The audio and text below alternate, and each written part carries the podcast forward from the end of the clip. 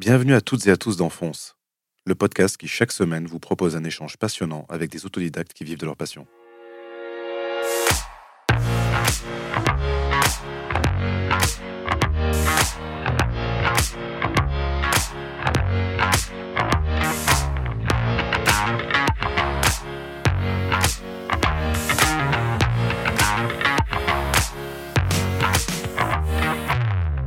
Pour ce quatorzième épisode, j'ai le plaisir de recevoir l'artiste plasticien Kegri.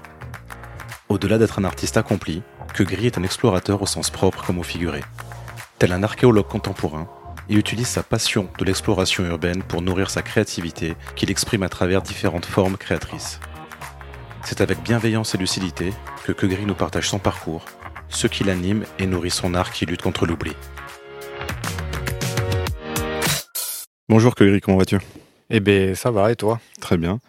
Je suis ravi que tu m'accueilles euh, ici dans ta cabane secrète, au milieu des, bois. T'es graffiti artiste, peintre, muraliste, plasticien, auteur, tatoueur, explorateur, ceinture noire de jiu brésilien, jeune papa, qu'est-ce que j'oublie? Je sais pas, euh, t'as bien résumé. Il y, en a, il y en a sûrement d'autres qui vont venir s'ajouter, j'espère. bah, je suis ravi de t'accueillir sur mon podcast car s'il y a bien une personne qui fonce, c'est toi. Pour débuter, j'aimerais qu'on retrace ton parcours euh, personnel euh, et, artistique. Tu es né en 1988. tu es originaire de Poitiers. Et, euh, tu, il me semble que tu as grandi dans une famille d'artistes. ouais, du côté de mon père, en fait. Donc, mon père, lui, il était illustrateur de bande dessinée. Ouais. J'ai un oncle qui, faisait de l'huile, qui peignait. Ma grand-mère peignait, faisait plein d'autres choses artistiques. Elle écrivait de, la poésie, des collages, etc.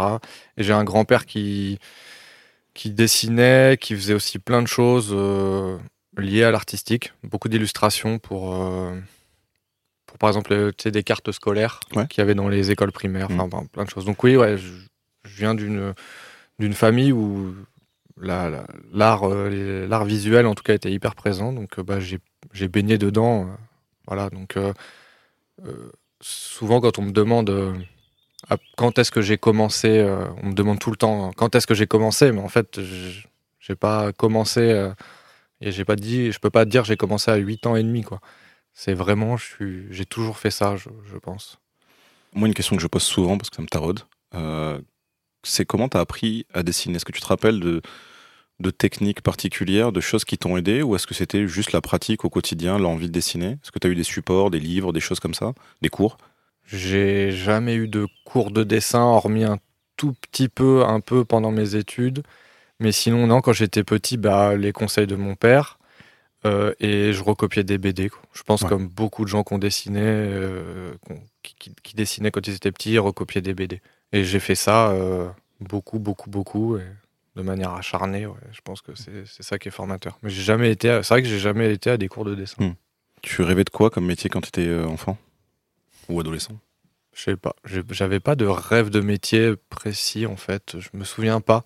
Je sais juste qu'à l'adolescence, je me suis dit que c'est ce que je voulais faire, continuer à dessiner et peindre. Je voulais en faire un métier parce que j'avais rencontré des gens euh, pour qui c'était le métier. Je m'étais dit, ah, c'était possible. Mon père, lui, il faisait des. Il était illustrateur de bande dessinée, mais il avait un travail à côté. Ok. C'était, il avait vraiment deux emplois. Hum, et c'est à ce moment-là où je me suis dit, en fait, euh, j'ai envie de faire ça, hmm. vraiment à fond. Mais euh, sinon, je, je me rappelle pas quand j'étais gamin si j'avais envie d'être pompier ou policier. franchement, il faudrait que je demande à mes parents. Non, pas, pas, pas, de choses marquantes. Et du coup, tu as découvert le graffiti pendant ton adolescence Ouais, euh, sur les coups de. En fait, j'ai découvert le graffiti via euh, des amis à mes parents. Leur, euh, leur fils, qui était donc plus âgé que moi, faisait du graffiti un peu dans une petite commune. Ouais. Il s'était fait attraper, il avait eu des problèmes avec la justice. Moi, je voyais ça comme un truc de ouf. Parce qu'il avait peint à des endroits où il fallait pas, il faisait du vandal. Et j'ai découvert comme ça. Puis après, en regardant un peu, je pense comme beaucoup de, de gamins sur les routes, les, les, bords de gare, etc. C'est comme ça que j'ai découvert. Et puis après, j'ai pratiqué un tout petit peu via des, tu sais, centres sociaux, les ateliers graphes. À, ce moment-là, tu étais sur, sur Angoulême déjà? Non, non, j'étais encore à, côté de Châtellerault. Ok. Donc là, ton, ton amour pour le graffiti est né. Tu as pratiqué quoi, centres sociaux, enfin dans des activités un petit peu autre, c'était pas tout de suite euh, quelque chose que tu faisais euh, de façon euh, régulière, c'était plus un, une sorte de loisir? J'ai dû commencer réellement à 17 ans. Ok. 17 ans, j'avais un copain qui m'avait montré un peu des, des choses et j'ai commencé à faire pas mal de choses. Je faisais beaucoup des persos. Mhm. J'étais un peu nul en lettres. Je sais pas si je suis vraiment fort maintenant. mais- et, et après, c'est plus quand je suis arrivé sur Angoulême. Ouais. Où- à 19 ans, où là, j'en ai, vraiment fait beaucoup. Là, t'étais euh, plutôt sur euh, des graffitis sur mur ou très vite t'as basculé sur tout ce qui était ferroviaire? J'ai sur mur direct et j'ai dû j'ai eu une grosse période euh, vandale qui a commencé ouais, quand j'avais 20 ou 21 ans, ouais. Ouais. un petit peu après. Où là je- j'en ai fait beaucoup après. Qu'est-ce que ça t'apportait cette, euh, cette période vandale? Euh, on, a, on a un petit peu parlé d'ailleurs dans l'épisode euh, 3 avec Albert. Euh, mais toi, qu'est-ce que tu recherchais là-dedans? Exister, la liberté, la désobéissance, Hmm. clairement. Euh, le frisson, l'adrénaline, tu vois, euh, et vivre des choses. Et c'est ce qui, c'est un peu le fil rouge de tout ce que je fais, c'est je vis des choses Ouais. intensément. Et le graffiti, c'est ce qui est porteur, c'est que vandal, en tout Mm. cas, le graffiti en- illégalement, c'est c'est ça, c'est que tu vis des des moments que, qui restent gravés dans ta mémoire. Toutes les sensations sont encore plus exacerbées et c'est euh, t'as des souvenirs de, de dingue, quoi. Mhm. Et tout en faisant une pratique artistique au final. euh, donc euh, c'est ça qui m'a vraiment porté et euh, et c'était l'énergie du graffiti, elle était hyper importante. Je la ressens maintenant parce que j'en fais plus, plus vraiment. Et mais cette énergie, elle est toujours là. Tu gardes quoi comme souvenir de cette période euh, vandale?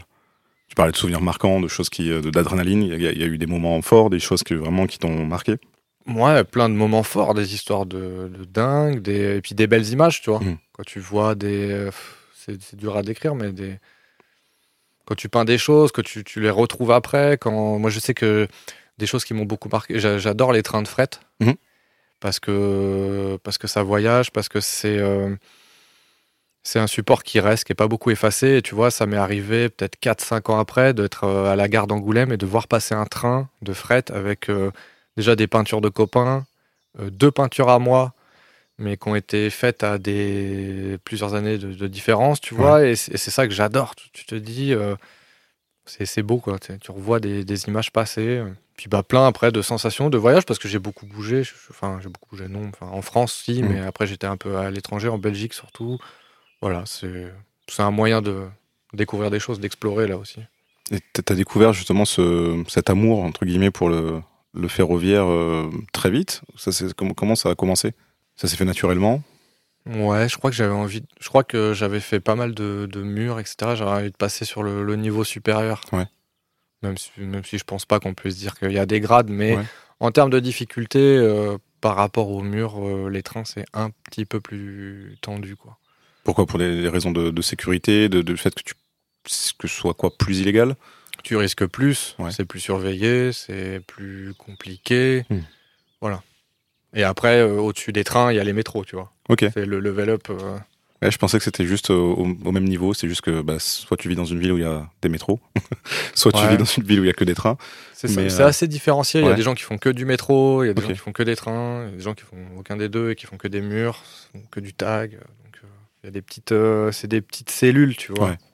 T'en as fait beaucoup, euh, longtemps. Euh, D'ailleurs, moi, c'est quelque chose qui, me, fait sourire parfois quand je, regarde un peu ce que tu as fait auparavant. C'est que tu es, un, vrai connaisseur de la culture de la SNCF. Tu, sais différencier toutes les. Enfin, en tout cas, une bonne partie des, locomotives, etc. Tu les appelles par leur nom, leur nom technique.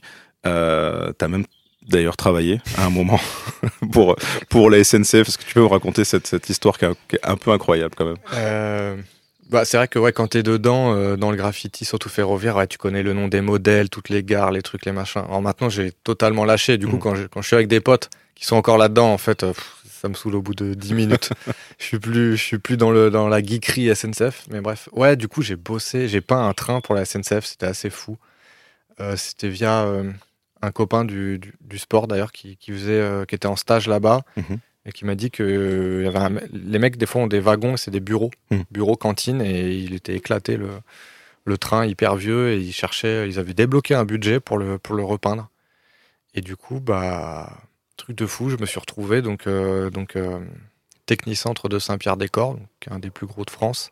Ouais. Avec une, euh, une carte multipass couvre tous les portails, toutes les entrées. je pense que sur eBay, ça devait valoir cher, une carte comme ça. Et du coup, je pouvais rentrer. Je, je- suis même allé à la Ferro demander des clés. C'était marrant. C'était alors que la Ferro, donc c'est la police police ferroviaire. ferroviaire, Donc, police Ceux qui ferroviaire. habituellement te Voilà, courent après. Et, euh, et du coup, ouais, du coup, j'ai peint un, tiens, un train entièrement, euh, donc euh, payé par la SNCF, ce qui est assez marrant parce que ils courent après des mecs qui peignent des trains et ils mettent des amendes de dingue, mais à la fois ils payent d'autres, au final les mêmes, pour euh, peindre leur train. C'était Ouais, le- le pied de nez. quoi. la, boucle, la boucle est bouclée. En parallèle, tu donc tu as, fait beaucoup de graffiti, euh, mais en parallèle, tu peignais et tu peins toujours d'ailleurs sur sur toile ou en atelier. Euh, comment ça s'est développé cette, cette cette pratique? Est-ce que c'est né en même temps que ta passion pour le graffiti ou est-ce que ça il y a eu un marqueur? En fait, je faisais déjà de la peinture sur toile et papier, etc., avant Mm. de faire du graffiti, en fait. Ok. Vu que j'ai toujours fait des dessins, de la peinture, en fait, j'ai toujours peint sur toile. En fait, ça a été des chemins un peu parallèles, tu vois. Donc, euh, j'ai toujours, euh, j'ai- toujours fait ça. Donc, euh, j'ai juste continué à développer un travail sur toile Mm. euh, à côté de mon travail de graffiti. Donc, euh, bon, pendant un petit moment, il a été un peu lié. Voilà, j'ai essayé de faire des toiles à la bombe. Bon, j'ai vite trouvé ça relou. Ouais. Je suis revenu après à l'acrylique, puis à l'huile. Donc tu peins en, en- à l'huile sur sur toile et en acrylique sur mur. Exactement. Qu'est-ce que ça t'apporte euh, dans, dans ta pratique d'avoir des, des- ces deux justement ces, deux différentes pratiques à la fois sur euh, toile et sur euh, et sur mur? L'une nourrit l'autre ou c'est des choses complètement si, différentes? L'une nourrit l'autre. Et puis je trouve que c'est bien d'être euh, un peu multitechnique. Hmm. Puis bah de toute façon sur mur on n'a pas le choix que de peindre à l'acrylique. hein. Et, euh, et sur toile l'huile c'est vraiment hyper riche comme, euh, comme technique. Hmm. Donc c'est vraiment beaucoup plus intéressant euh, à, à pratiquer que le- que l'acrylique je trouve. le, le travail est plus fin sur sur toile du coup que sur sur mur ou tu retrouves à peu près les mêmes euh, niveaux Non, de finesse, niveaux de précision? C'est c'est plus fin sur toile et c'est surtout que l'huile permet des, des mélanges de couleurs qui sont vraiment fous par rapport Ouais. à l'acrylique. Euh, J'ai lu que tu, tu te considérais plus comme un muraliste que comme un, comme un street artiste, le mot est lâché. Euh, pour toi, c'est quoi la, la- la différence? Qu'est-ce que qu'est-ce qui te va pas dans l'appellation street artiste? En tout cas, te concernant. C'est vrai que j'aime bien euh, muraliste ou artiste urbain. Hmm. Euh, parce que déjà, du street art, en fait, j'en fais pas. Ouais, et puis c'est ce terme, il est, il est agaçant, c'est vrai. Hmm. Il est un peu fourre-tout, en fait. N'importe qui, du coup, va devenir street artiste en faisant un petit pochoir, un collage, un machin. Du coup, on se retrouve avec une, une énormément de, de street artistes. Et du coup, ça, ça, ça fausse un peu le, ce milieu-là. Hmm. Et c'est surtout que le street art a souvent été opposé euh, au monde du graffiti. Ouais. Tu vois, euh, c'est souvent qu'on efface les tags, mais on va garder les pochoirs et tout. Hmm. Et ça, du coup, vu que je suis de l'école graffiti, bah, je suis toujours un petit peu dans, la, dans cette euh, petite guerre avec le street art, parce que le street art, j'ai l'impression c'est le, c'est les gentils, tu vois, c'est le Hmm. beau côté de, de l'art de, des, des arts visuels dans la rue, et je trouve ça vraiment dommage. Donc euh, non, euh, muraliste, je trouve ça, ça bien. Moi, j'ai connu ton travail à l'époque de l'exposition Transfert euh, à Bordeaux. Ça doit être en 2014 ou en 2015. Ouais. euh, qui était donc une exposition qui, euh, qui réunissait plein d'artistes différents qui se situaient dans un ancien commissariat. Euh, tu avais à l'époque fait des, toute une pièce avec des, des, des images assez fortes de d'anges, de démons, en tout cas c'est comme ça que je les interprétais, euh, soulignés par des, euh, des textes euh, issus de, de l'album Metek et Mat de- d'Akhenaton. Premièrement, déjà, comment tu choisis ces, ces, ces phrases? Qu'est-ce qu'elles qu'est-ce qu'elles évoquent pour toi? Euh, Et d'où vient d'où d'où viennent tes, tes- tes inspirations? Comment t'es nourri par le rap? Là, pour. Je pense que c'est quand j'avais travaillé sur, cette, sur, sur la conception de cette pièce. Mm. Tout bêtement, tu sais, c'est des choses des fois qui sont pas beaucoup plus compliquées. Je devais écouter à ce moment-là l'album et Mm. c'est que des résonances en fait. Des fois, faut pas aller chercher très loin. Et c'est vrai que ce texte, je l'avais trouvé vraiment. euh, c'est un des plus beaux de, de cet album, je trouve. Et, euh, et je me disais, tiens, ça pouvait vraiment coller euh, à ce que j'avais peint sur l'espèce de rêve, un monde un peu imaginaire, un, un peu étrange. Et, et voilà, du coup, je me suis dit, tiens, c'est intéressant de, de- de coller ces, ces paroles à- sur les murs. Euh, pour ce qui est de l'inspiration, vaste question. C'est, je trouve que c'est de l'ordre de l'alchimie, tu sais, c'est Hmm. très compliqué. Je pense que c'est surtout les choses qu'on qu'on peut vivre, en tout cas que moi je vis au quotidien, qui viennent nourrir ma, ma pratique, mes idées. C'est que ça, quoi.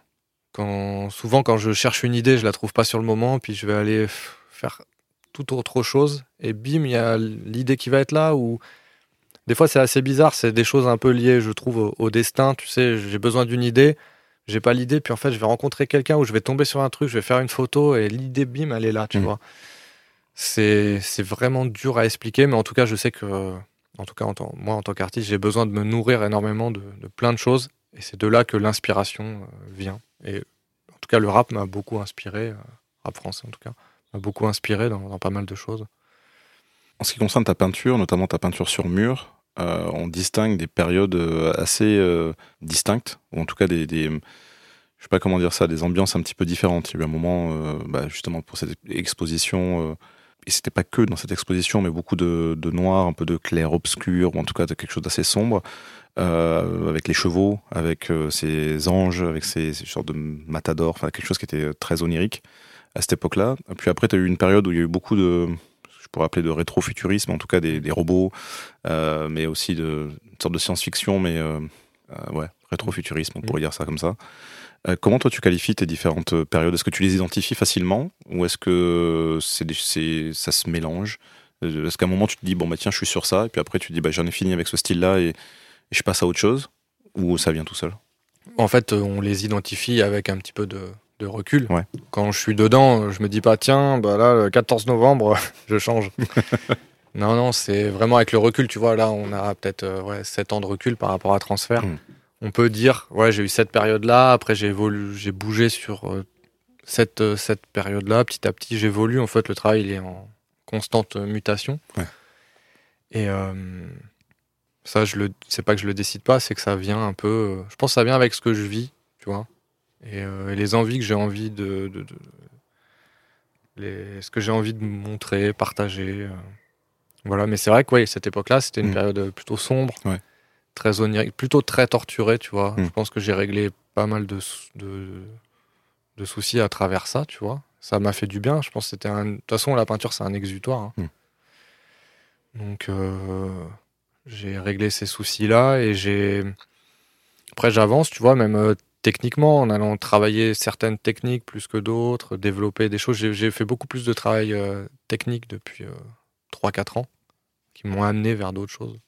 Et parfois, tu vois le marqueur de tiens, là, j'en ai fini avec ce, avec cette période, ce, moment où tu dis, tiens, je dessine plus de robots, ou je dessine, enfin, je dessine plus. En tout cas, je, passe à autre chose. Ou vraiment, c'est euh, parfois tu, tu commences un travail sur un autre style et puis tu peux revenir sur ce que tu faisais un petit peu avant. euh. Ça peut m'arriver de Ouais. revenir, tu vois, mais Ouais. c'est vrai que non, ça, ça déroule en fait. Je me pose pas des questions, mais c'est vrai que oui, pendant un temps, j'étais vachement dans le côté euh, science-fiction des Mhm. années euh, 60-70. Et, euh, mais c'est bien, ça, m'a- ça, ça me permet aussi d'avoir un panel d'expression, tu vois, Ouais. d'avoir pu évoluer comme ça. Je trouve que c'est c'est plus intéressant. J'en parlais tout à l'heure de, de- de l'épisode 3 euh, que j'ai enregistré avec Albert. Il nous a parlé justement de sa technique euh, pour, euh, pour peindre sur des, des- des grosses échelles, sa technique de, de mise au carreau. Euh, Est-ce que tu peux me parler de, de ta fameuse technique mystique là, qui te permet de peindre paranormalement?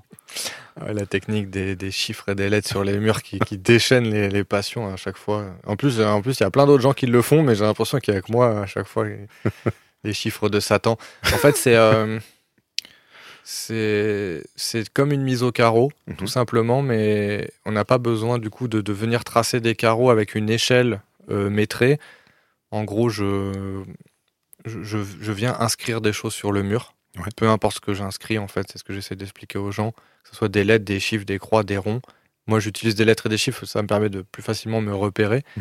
Et en fait, après, en- je prends en photo le mur et en filigrane, via une application sur le téléphone, je viens mettre euh, mon image euh, référence Mhm. que je mets en transparence. Du coup, je sais euh, où, où passent les traits de, de chaque élément de la, de la peinture. Et du coup, bah, je peux faire mon esquisse comme ça. Et en fait, ça permet d'être vachement plus rapide et autonome. Alors, je, je parlais de peindre paranormalement, je fais aussi référence à un épisode qui nous a beaucoup marqué tous les deux. Euh, on va en parler dans, dans une seconde, parce qu'on on peut te qualifier, euh, bah, d'archéologue ou d'ethnologue contemporain, parce que tu as aussi une grosse passion pour, pour l'urbex. Elle est née quand, cette, cette passion? Et comment c'est arrivé?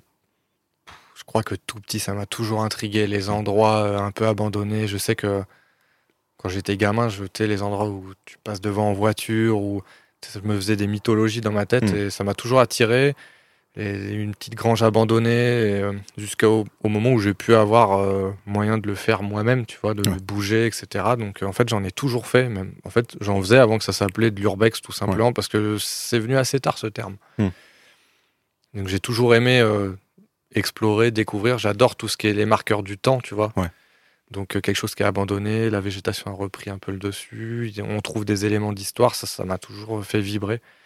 Donc donc c'est vrai que j'ai toujours été attiré par ça. Puis bah il y a un moment forcément, à force d'en pratiquer, en fait euh, à l'époque du graffiti, on faisait beaucoup d'urbex pour trouver des spots pour peindre, ouais. pour peindre des murs vierges et tout, etc. Et du coup à un moment, bon, quand j'ai un peu arrêté ça, euh, c'était fort, c'était sûr que ça allait se recroiser avec ma pratique euh, artistique, tu vois. Hmm. Et donc ouais, c'est ça qui est assez amusant, c'est que tu arrives à mélanger justement tes différentes pratiques. On va, on va en reparler un petit peu, un petit peu après. donc je parlais de paranormalement parce que ça fait référence à, un épisode euh, mythique de une série documentaire euh, Striptease qui passait à l'époque sur, sur France 3, euh, où justement, tu avais été peindre la, fameuse maison de, de l'épisode de la soucoupe et le perroquet. Donc un épisode mythique avec, bref, ceux qui connaissent, ceux, qui connaissent connaissent. Si vous ne connaissez pas, allez, allez, voir cet épisode, on le trouve facilement sur, sur Internet.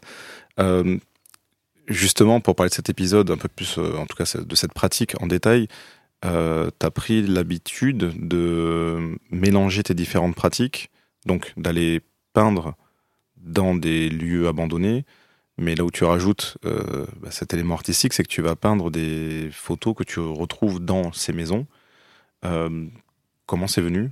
Qu'est-ce que qu'est-ce que ça t'apporte ou pourquoi tu, pratiques ce type de, peinture? Bah en fait ça m'est venu en fait c'était sur une explo euh, où en fait on avait trouvé des. C'était un peu la première fois où je faisais attention à ces photos-là et il y avait un beau mur dans le salon. C'était une maison un peu bizarre. Les gens étaient très pauvres. C'était béton brut, pas de sanitaire. Et il y avait encore tout dans la maison. C'était une histoire assez dramatique euh, familiale. Et euh, j'avais trouvé, j'avais trouvé ces photos et j'avais dit à mon pote, ah, putain, ça serait bien que je peigne la photo de mariage là, là, tu vois. Voilà, tout simplement, tu vois, le truc. j'ai pas, alors j'ai pas réfléchi trois mois sur la question. C'est ça, en fait, des fois, c'est juste aussi simple que ça. Et du coup, j'ai commencé à faire ça et à réfléchir à, cette pratique-là. Et, euh, c'est comme ça qu'après, je, l'ai développé. Quand j'allais dans les maisons, j'essayais de trouver des photos. Mmh. Et du coup, de peindre quelque chose en lien dans la maison, puisqu'au final, arriver et faire un graphe dans la maison, bon, pas trop d'intérêt, c'est bien dans les usines. Mais dans une maison où il y a un côté un peu intime et personnel, euh, pas trop d'intérêt. Donc, euh, donc voilà, petit à petit, j'ai réussi à développer ça et à m'y intéresser. Et c'est devenu un vrai sujet de, travail. Tu as déjà eu des, contacts avec des personnes qui, de, qui sont, je sais pas, qui, à, qui appartiennent ces maisons, qui ont hérité de ces maisons, des choses comme ça? Tu as déjà eu des, suites d'histoires de, lieux comme ça que tu as peint? Euh, bah, La soucoupe et le perroquet. En fait, la maison, elle avait été, la maison était encore en ruine, mais elle avait été rachetée par quelqu'un d'autre. Donc euh, ça avait fait un bon buzz sur Facebook. Donc en fait, on m'avait contacté pour dire euh, ouais, faut l'effacer parce que y a déjà il y a déjà plein de gens qui viennent faire du tourisme et qui viennent voir la maison. Ouais. Il fallait l'effacer parce que ça va attirer encore plus euh, les gens. Ok. Sinon, non. Et du coup, tu l'as effacé ou Ouais, je l'ai effacé du coup, histoire de pas avoir de, de soucis. Et puis voilà, c'était la demande de la famille. J'ai fait un, hmm. rectangle beige.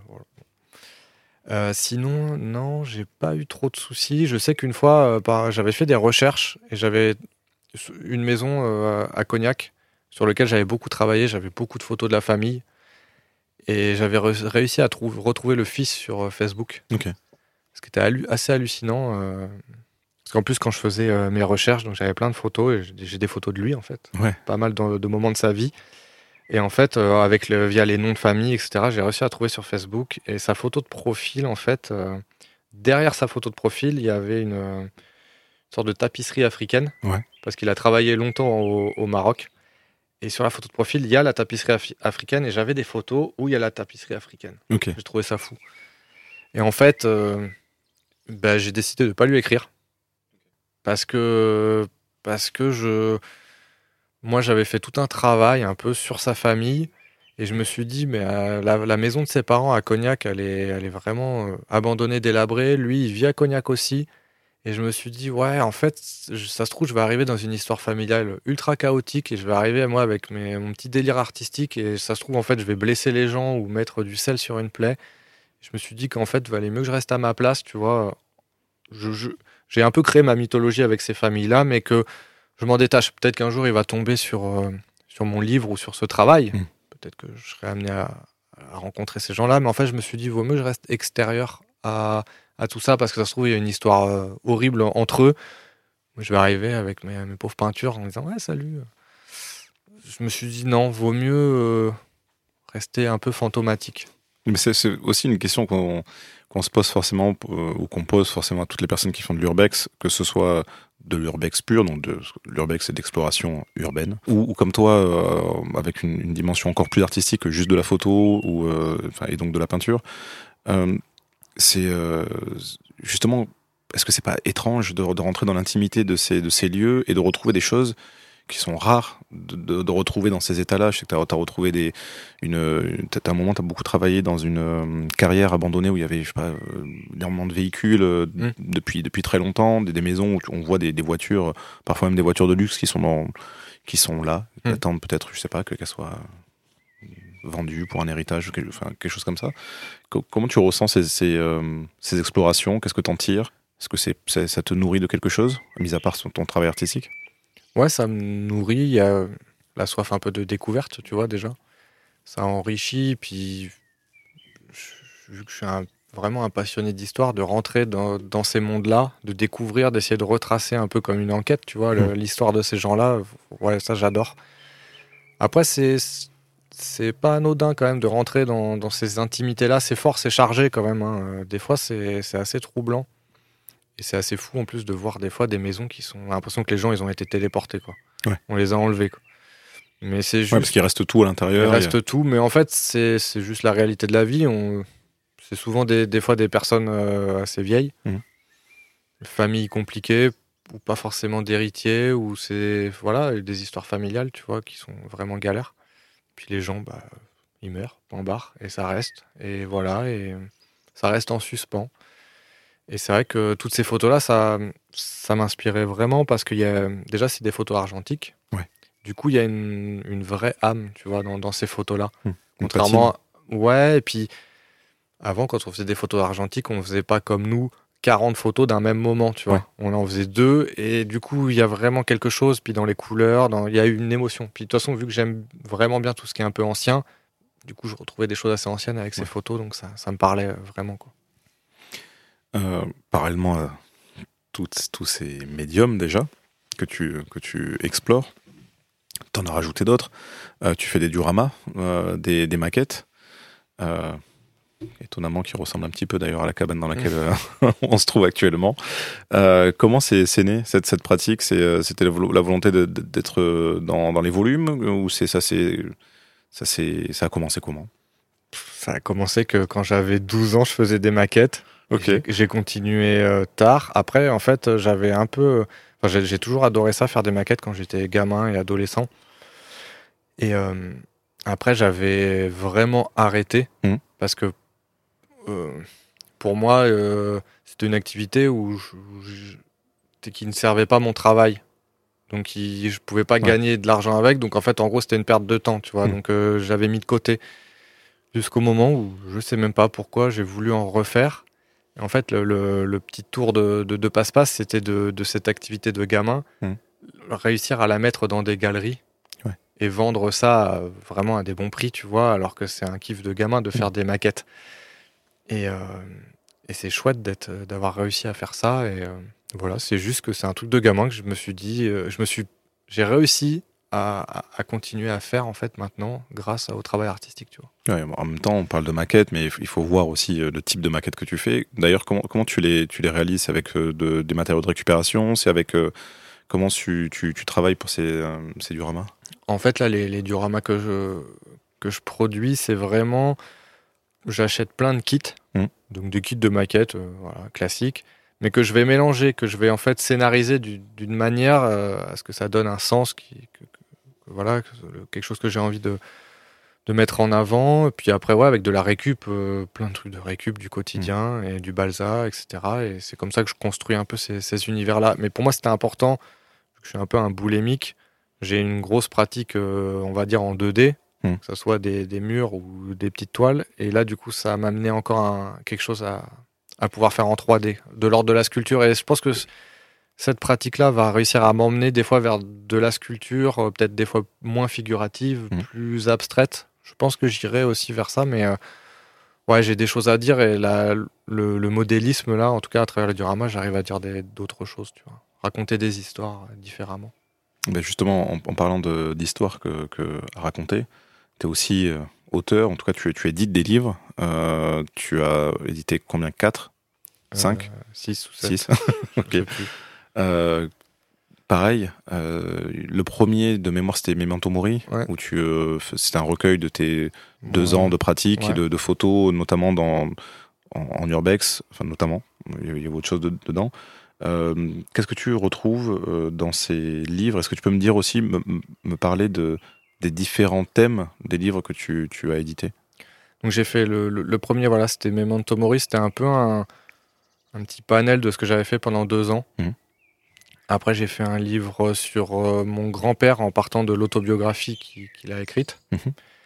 Euh, donc moi, je l'ai illustré par des peintures. Euh, après, j'ai fait un petit livre basé sur pas mal de photos argentiques et sur les frettes. Oui. Sur un peu des, choses à travers les trains de, marchandises. Après, j'ai fait le livre Forgotten People, justement sur les maisons abandonnées et le travail de mémoire. Mhm. Après, j'ai fait le livre Rust Memory. Ouais. Je me souviens plus du nom. Sur euh, un peu l'espèce de résidence euh, non officielle que j'avais faite à la casse de voiture. Euh, ce, que je trouvais important avec les livres, c'est déjà, bah, surtout en, en, en autofinancement, là, mm. en crowdfunding, ou, certains je les ai financés moi-même, déjà c'est la liberté, tu vois, de faire quelque chose. Et je me suis rendu compte, après avoir fait tous ces livres, que c'est hyper important de de, de, faire ça pour, euh, pour passer des fois d'un sujet à l'autre. Euh, c'est-à-dire, mm. et moi je le conseille vraiment à plein d'artistes, c'est-à-dire que voilà, j'ai travaillé sur quelque chose, je le finis par un livre, le livre il est rangé dans la bibliothèque et après je passe à autre chose. Tu vois. C'est un peu l'examen final, ça permet de classer mm. et de passer à autre chose. C'est vrai que tout à l'heure tu me disais des périodes. C'est vrai que maintenant des fois je fonctionne en termes de projet mm-hmm. et j'essaie de le finaliser par un ouvrage et aussi le, le fait d'avoir un objet de produire un objet. Là où on est dans le tout numérique, je me suis rendu compte que l'objet, bah, les gens, ils me disent Ah, il est sur ma table euh, de salon, je peux le montrer à des potes ou euh, je peux l'offrir. Moi, euh, quand je vais à des rendez-vous un peu pro, j'en ai souvent offert. Mmh. Et, rien que de venir avec un ou deux livres, les gens, tout de suite, on a l'impression, ça fait gage de sérieux, tu vois. Alors qu'en fait, faire un livre aujourd'hui, tout le monde peut le faire. Mais c'est hyper important. Et de laisser un objet, de laisser une trace, parce que le numérique et Internet, c'est beau, mais c'est c'est voilà, c'est très, virtuel. Donc voilà, c'est pour ça que je fais des livres et j'aime bien, j'aime bien en faire. Ouais, tu peux euh, revenir sur cette euh, expérience, de, cette résidence non officielle dans la casse? de la casse. En fait, j'ai un ami qui m'avait fait visiter cette, euh, cette casse où lui, il allait chercher des pièces de temps en temps et quand j'avais vu les photos, c'était assez ouf. J'avais dit vraiment, faut que tu m'emmènes parce que c'est que des voitures des avant les années 2000. Hmm. Et, et donc, euh, bah, j'y suis allé faire des photos. J'ai réussi à avoir le droit de, peindre sur des bus parce qu'il y a énormément de bus, des anciens bus de la ville d'Angoulême. Ils s'en servent pour stocker des pièces de voiture à l'intérieur.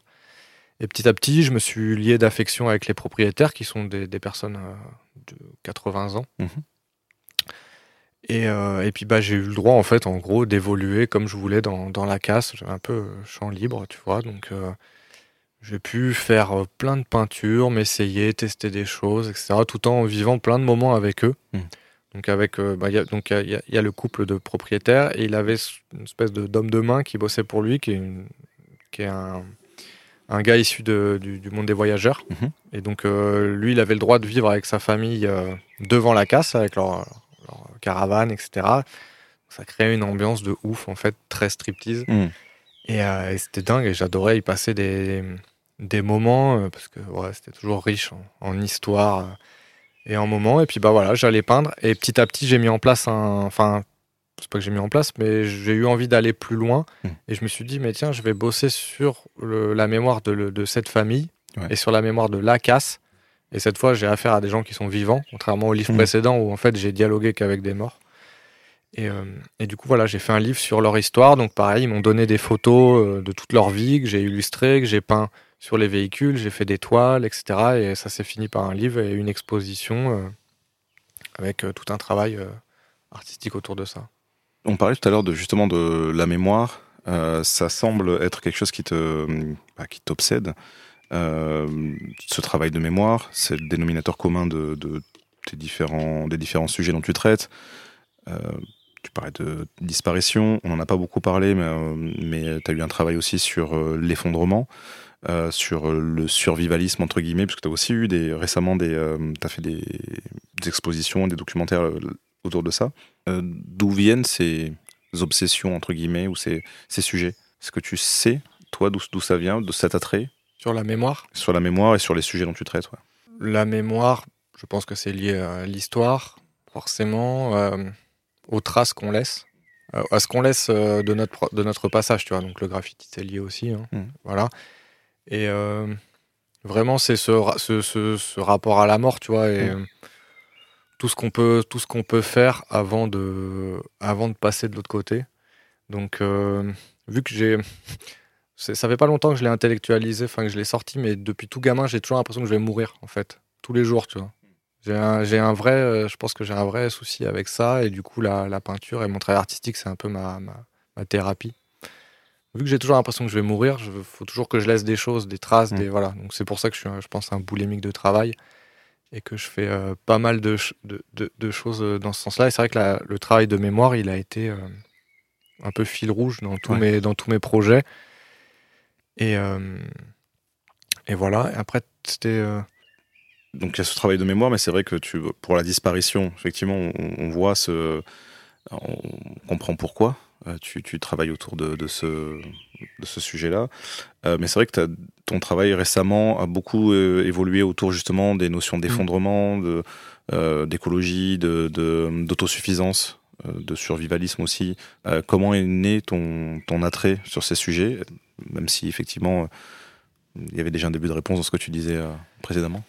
Hmm, pas mal de gens m'en ont parlé, tu vois, Ouais. de ces sujets-là. Petit à petit, je m'y suis intéressé. C'est vraiment au premier confinement, j'ai eu un, un- gros déclic où les gens qui m'en ont parlé déjà un peu avant, tu vois, ça a fait ça, ça a, eu, ça a mûri. Et Hmm. là, je me suis dit, ah ouais, c'est un vrai problème. Alors là, j'ai envie de dire, on est quand même à fond dedans. Ouais. Et euh, du coup, je- je- déjà, c'est act- c'est vraiment actuel, donc ça m'intéressait de, de travailler sur ça. Et bah, du coup, c'est le projet, je, suis- je suis vraiment dedans en ce moment, tu vois. Ces Ouais. thèmes-là, effondrement, résilience, autonomie, euh, survivalisme, même si j'aime pas vraiment le mot, parce que Mm. C'est- c'est un peu un mot galvaudé. je- Donc, euh, Est-ce qu'on peut être street artiste survivaliste ouais, je sais pas, mais survivaliste, en fait, c'est trop connoté. Ouais. L'impression qu'on dit je suis, suis du survivalisme, on a l'impression que t'es un néo-nazi. voilà, et puis et en fait, survivaliste, c'est le mot américain. Quoi. Ouais. Donc, euh, c'est. Voilà. Bon. Mais, euh, ouais, c'est c'est vraiment mon sujet actuel, déjà, de- d'un petit retour à la, à la nature, à, Mm. euh, à tout ça. Et euh, bah, j'ai beaucoup parlé du passé, tu vois, à travers mes Ouais. autres boulots. Et là, je crois que je suis en train de me tourner vers le futur. Ou en tout cas, notre futur proche. C'était justement la- une question que je voulais te poser. C'était euh, déjà savoir est-ce que tu es nostalgique? Est-ce que tu te considères comme nostalgique?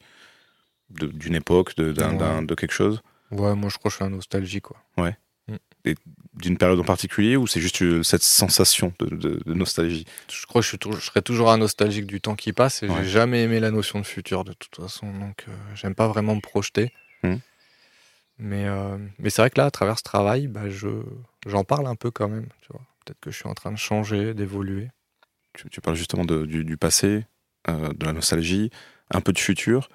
Euh, comment tu vis le présent? Est-ce que tu arrives à, apprécier le présent, notre époque, euh, ce qui s'y passe Ou est-ce que tu as, tendance à justement regarder un peu en arrière, regarder euh, devant, mais, pas forcément à te sentir à l'aise avec notre époque ou ses contradictions, nos modes de vie, notre façon de, voir, euh, je sais pas, la vie? Non, clairement, ouais, ouais notre époque, notre société, pour s'y sentir bien en ce moment, hein, c'est quand même un peu chaud. Quoi. Euh, ouais, je pense que ça, ça va entre passé, futur. Ça va un peu dans tous les sens en ce moment, mais, mais parce que je crois qu'on est dans une urgence aussi. Ouais. Et je pense que. alors, Il y a sûrement encore plein de gens qui le nient, tu vois. Mm. Je pense qu'on est dans une réelle urgence. Donc, non, mais après, par contre, je, je kiffe ma vie. Hein.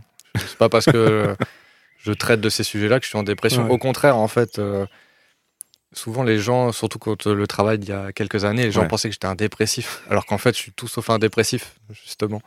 Et actuellement, je suis pas du tout en dépression, je suis Ouais. même plutôt euh, super heureux, justement. De, je pense que de prendre euh, à bras le corps ces sujets-là, ça Mm. permet de d'écarter un peu les peurs et d'être dans l'action. Tu parlais à- l'instant de, de- de- de l'action, on parlait tout à l'heure de la transmission. Euh, tu as aussi eu un, un gros travail euh, à travers des ateliers artistiques auprès de différents publics, des enfants, des personnes âgées, des services pénitentiaires aussi. Mm. Comment ça te nourrit ce travail et qu'est-ce que tu transmets à travers ce- ce- ces ateliers, ce, ce travail avec des, des personnes aussi diverses? Déjà, ça crée de la diversité dans mon boulot. Mm.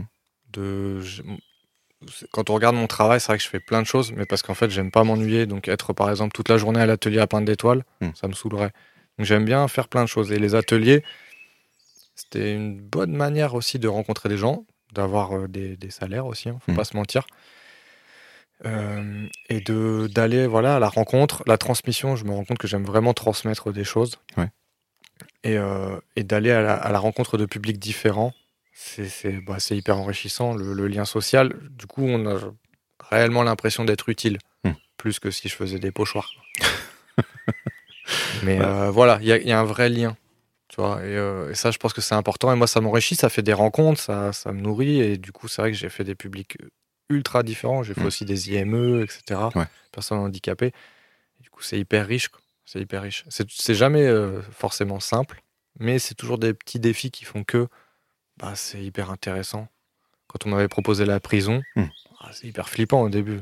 Je dis, ouais, je vais me retrouver dans une courte prison Mm. avec une dizaine de mecs et tout. et en fait, euh, bah, je me dis, ouais, en fait, euh, je fonce. Tu vois. Vraiment, c'est, je me dis, bah, je me poserai des questions après. Et je le fais, et en fait, j'étais trop heureux, c'était trop bien. Ouais. Enfin, c'était une super expérience, c'était dur. Dur psychologiquement, mais euh, c'était une super expérience. tu, bon, justement, on est en plein dans, dans- dans ce- ce- cette idée de transmission. Donc, comme tu viens de le dire, t'aimes transmettre. Est-ce que tu as un mentor? Est-ce que tu as des mentors? Qui t'a influencé dans, ton, dans ta pratique artistique?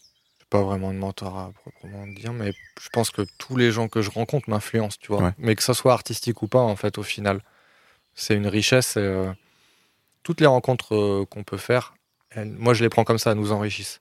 Ouais.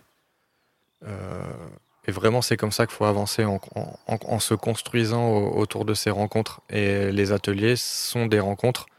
Et puis, qui, c'est des rencontres qui remettent un peu en, en doute ma pratique artistique. Tu vois, ça m'oblige à me renouveler, Ouais. à faire des nouvelles choses. Quand on m'a dit, euh, tiens, tu veux pas faire un atelier cabane Hmm. avec euh, 450 et, euh, CE1, tu vois? Je me suis dit, bah ouais, allez, j'ai jamais fait ça, mais euh, bah go. Lit- Littéralement 450. Bah ouais, j'ai fait 20 classes. Ouais. Ça fait beaucoup de, beaucoup de petits CE1. mais, euh, mais voilà, tu vois, ça m'a poussé à. Mm. Tiens, bah maintenant je peux faire des ateliers de volume et de construction de cabane. J'y avais Ouais. pas forcément pensé. Tu vois, c'est c'est ça qui est intéressant. Et euh, vraiment, je m'enrichis de, de, de toutes les personnes que je rencontre. Justement, tu, tu parles de toutes ces pratiques différentes. Euh, comment tu te formes? Est-ce que tu as, des, des ressources? Est-ce que tu, tu. Juste par Internet? Est-ce que tu as, une façon d'apprendre particulière? Bah, je crois que je me forme en faisant déjà. Mm.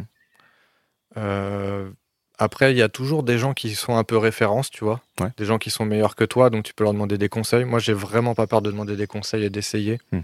C'est, je pense d'ailleurs, un- hyper important de pas avoir peur de, de se tromper, tu vois, et d'essayer et de faire. Mm.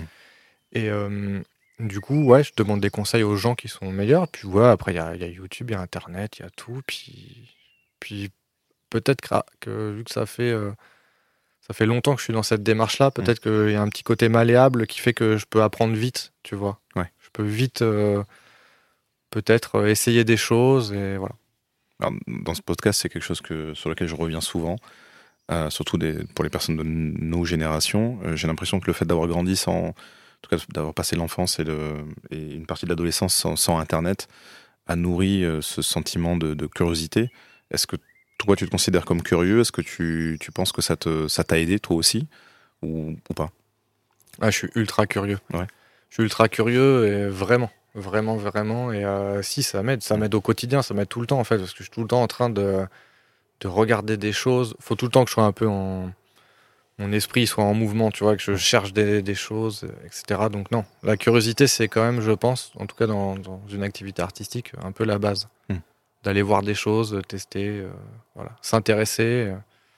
et je- non, je suis ultra curieux. ouais. décortiquer, essayer de comprendre aussi comment ça fonctionne. Parce que j'ai l'impression que de nos jours, on, valorise un petit peu moins le travail euh, artistique, en tout cas pas de la même façon qu'avant.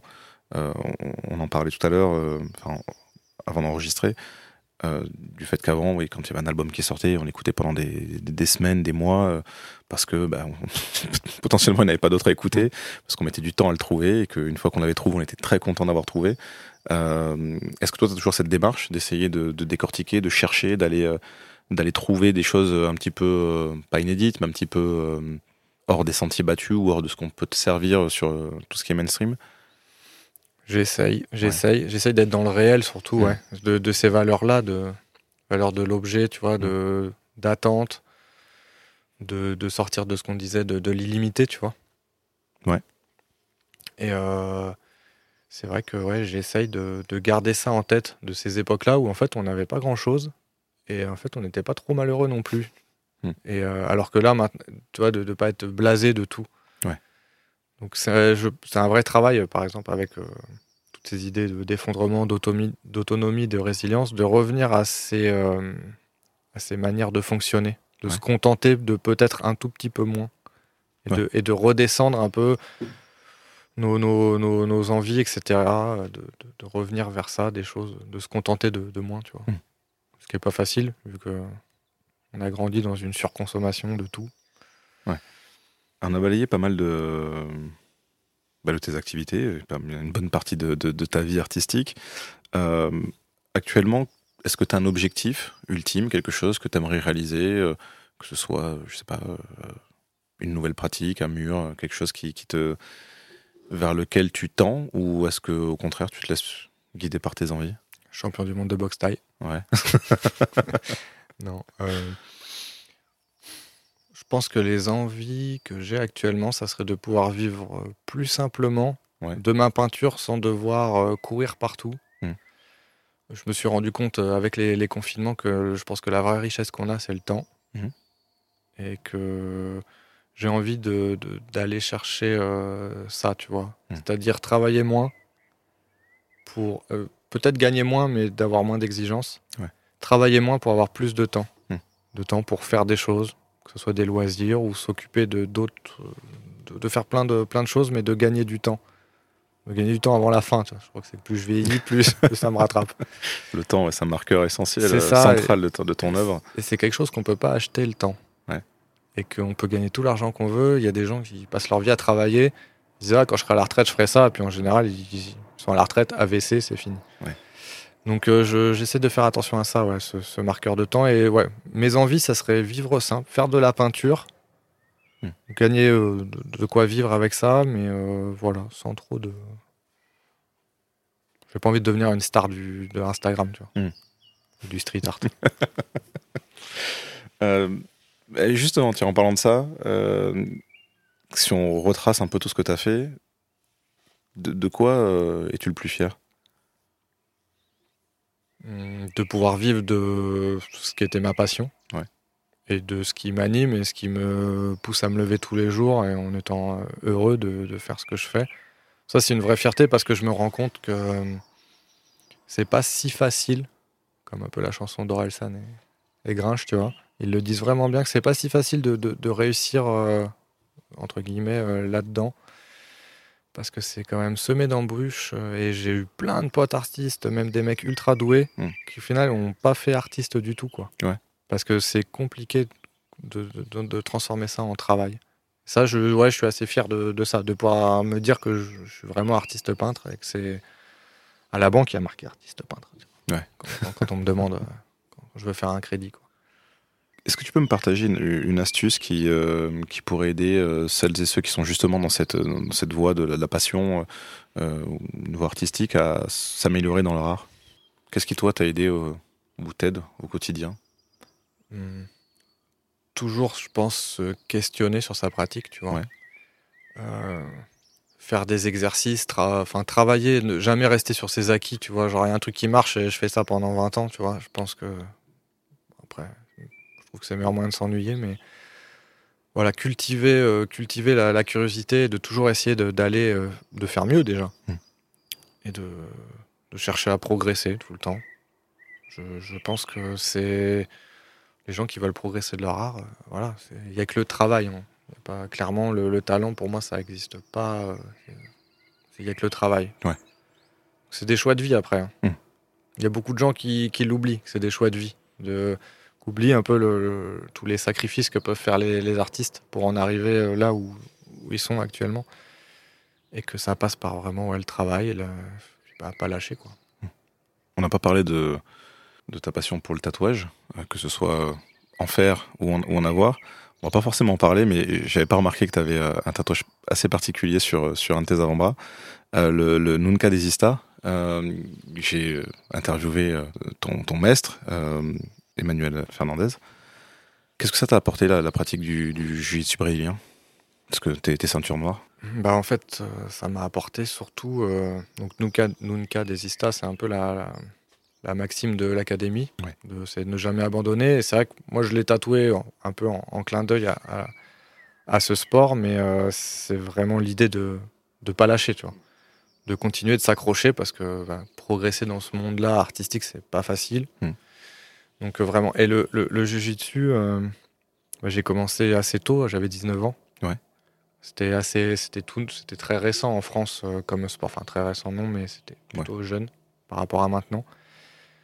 Du coup, c'est c'est un, un, sport qui est dur, hmm. qui est vraiment rude. Tu te fais un peu laver pendant 4-5 ans. enfin, tu te fais laver un peu tout le temps, mais c'est un, un peu plus de voilà de répondants après, comme dans pas mal d'autres sports de combat. Mais c'est vrai que le, JJB, c'est vraiment dur pour ça. Et, j'ai été formé, en fait, en gros, dès 19 ans, sorti de l'adolescence, euh, mm. à cette école-là, de ne pas abandonner, quoi. Parce que le jiu bon, euh, clairement, euh, il y en a énormément qui commencent. Mm. Au bout d'un an, ils disparaissent parce que c'est dur. Et ça, pour moi, ça a été ultra formateur. Je m'en rends compte avec 15 ans de recul dans ma pratique artistique et du coup professionnelle. Ça m'a donné cette, un peu cette abnégation, tu vois, de ne pas lâcher. De... Le jujitsu comme école de vie, parce qu'on appelle beaucoup disent que c'est une école de vie, tu vois. C'est t'apprends à tomber, tu te relèves, mm. t'apprends à perdre. Tu vois, t'apprends à perdre, tu peux pas que gagner, t'apprends à perdre et d'apprendre de tes erreurs. Mm. Et c'est ce que je mets en, pratique dans, dans, dans, dans, l'artistique, tu vois, de j'ai pas peur d'essayer des choses. Ouais que je les réussisse ou que je les réussisse pas, j'essaye en fait. Et c'est ce que je dis aux gens parce que j'en connais plein de gens qui ils parlent, ils parlent, ils parlent, mais ils font pas, tu vois, parce qu'ils ont peur ou machin. Et souvent, c'est avec moi, je parle pas longtemps hmm. et, et, je fais. Et je pense que vraiment, c'est le jiu-jitsu qui m'a formé là-dessus, avec peut-être des petites, euh, petits caractères, tu vois, mais de ne pas lâcher, d'avancer, de, ne pas avoir peur de l'échec. Parce qu'il faut se construire d'un échec, faut pas se morfondre. Donc, hmm. euh, voilà, non, ça, ça m'a apporté beaucoup de choses. Alors, est-ce que ça répond à ma dernière question qui était euh, euh, quel conseil tu peux donner à celles et ceux qui ont du mal à se lancer dans une passion? Bah ouais, ça, ça, répond un petit peu. C'est de. Moi, je pense qu'il faut essayer. Il faut, ouais, voilà. Pas avoir peur déjà du ridicule. Moi, je pense que les gens qui essayent et qui se disent soit c'était pas pour moi, soit j'ai pas réussi, c'est pas grave. Hmm. C'est pas grave. C'était soit pas ton truc, soit pas le moment tu peut-être plus tard, soit. Mais au moins, tu as essayé, tu as fait, tu vois, tu as pris des risques. Euh, il y a quelque chose qui se dit beaucoup dans les sports de combat, tu sais, il y a que les, gens qui montent pas sur le ring qui risquent, qui risquent pas de perdre. Hmm. Et je pense que ça, c'est hyper important. Si tu tentes pas, bah, certes, tu perdras pas, mais tu gagneras pas non plus. Donc, euh, c'est, je pense que le, conseil que je peux donner aux gens, bah, c'est ça, c'est faut y aller. Hmm. Pas trop se poser de questions, voilà, et saisir les opportunités. Et de, et avancer. Et puis bah, si on tombe, on, se relève. Puis c'est pas grave. C'est pas grave. Merci. Bah, merci à toi. Où est-ce qu'on peut retrouver ton travail? Où est-ce qu'on peut te contacter? Euh, sur mon Instagram, donc euh, que gris. Mhm. Et sur euh, j'ai un site quegris.com. Merci pour cette heure de, de discussion euh, au milieu de la forêt et des champs d'oiseaux. Merci à toi. Si ce moment partagé avec Que Gris vous a plu, n'hésitez pas à commenter, partager et noter cet épisode 5 étoiles sur votre application de podcast favorite. Vous retrouverez toutes les références de cet épisode sur le site fonce.fm et sur vos réseaux sociaux. On se retrouve à la rentrée pour une nouvelle discussion passionnante avec un autodidacte.